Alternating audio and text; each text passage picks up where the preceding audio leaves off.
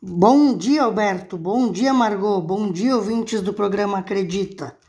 Hoje é o dia da grande final da Copa do Mundo. Ao meio-dia, Argentina e França decidem quem conquista o tricampeonato. Jogaço. O campeão, além da taça, fatura um prêmio de 225 milhões de reais. O segundo fica com 160 milhões.